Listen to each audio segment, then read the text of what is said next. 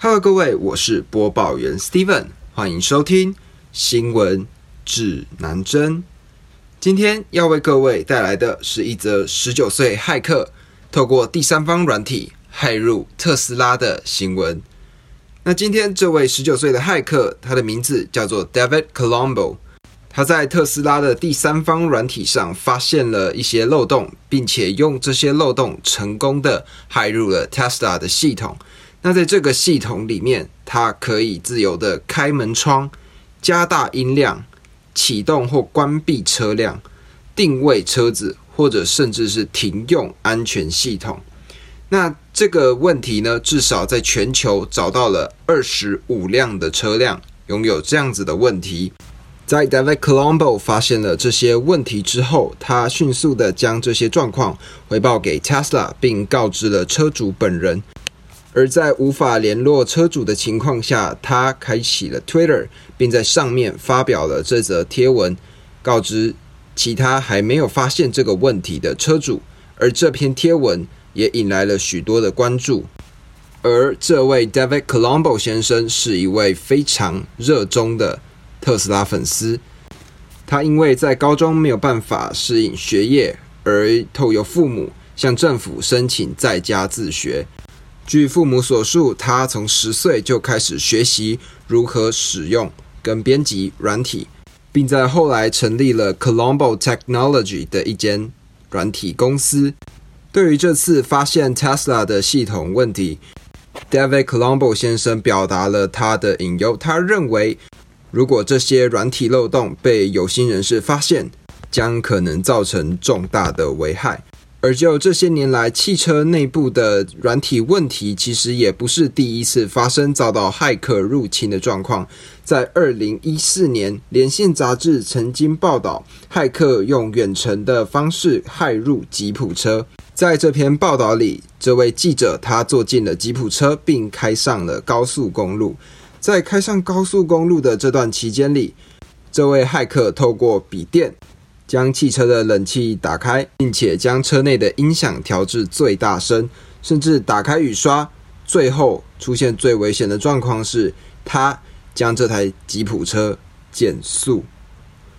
而后来，他们回到了平面道路上的一个停车场里。这位骇客向记者示范了更为恐怖的技术，那就是在低于一定的速度底下，骇客可以透过自己的电脑。直接控制方向盘，甚至关闭刹车系统，而也因为这篇报道，导致了一百四十万辆的车被召回了车厂重新调整，而这也显示出了汽车的内部软件对于这台汽车的重要性。那么我们现在可以知道的是，自动驾驶汽车已经是不可避免的趋势了。可是你知道自动驾驶车是什么吗？在自动驾驶车的定义上，它是说是不需要驾驶者操作的汽车。那么它是如何做到的呢？自动汽车呢？它透过了雷达、GPS、光达跟电脑视觉，标示出汽车的方位及它周遭的环境。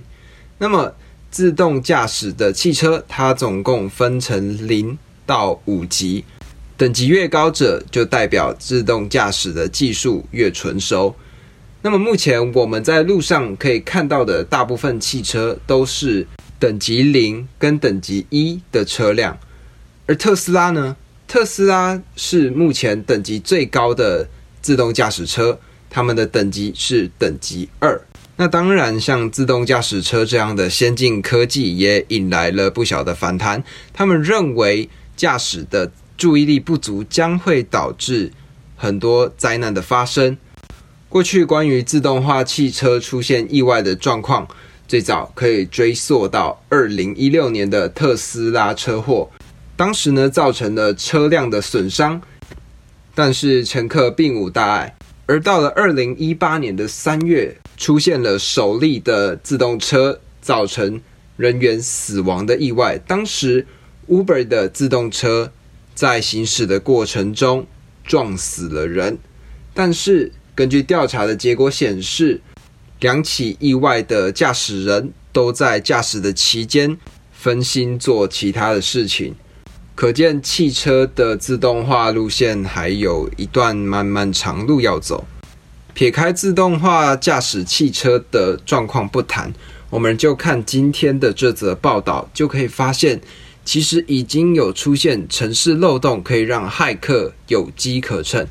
那么，我认为我们必须尽快的将这个问题处理好，因为汽车如果在道路上出现了状况，它所造成的危害会十分的巨大。而在前阵子的报道里面显示。北韩曾经培养过一群的骇客，他们成功的用了很多方式盗取了加密货币，或者是国际上的机密资料。那如果他们将他们的手脚动到汽车上面，那这会造成非常大的危害。不知道各位有没有看过《Fast and Furious》，就是《玩命关头九》里面的一个场景，就是汽车瀑布。电影里面的女魔头，她透过了电脑程式，成功害入了在高楼停车场里面的一整排车辆，然后透过控制他们，把这些车子从高楼往下开。这些车子因为这样子的城市操控而冲破窗户，直接从高楼上往下掉落，并砸中地面上的车辆。我们在电影中看到这样子的画面，会觉得哇，这超酷的。但是想象一下，如果今天你开车走在路上，突然一整排的车子从天空砸在你的车子上，那这会是多大的危害？而现在，骇客可以入侵车辆的这件事情，将会有机会造成这样事情的发生，所以我们必须要加紧我们的步伐，把汽车的城市漏洞给填起来，去营造一个更好的行车环境。让大家可以安全上路。讲到这里，这就是今天新闻指南针的内容。欢迎在下方留下五星评论，并且与我互动。喜欢的话，欢迎关注我的 Podcast 及追踪我的 Instagram 账号。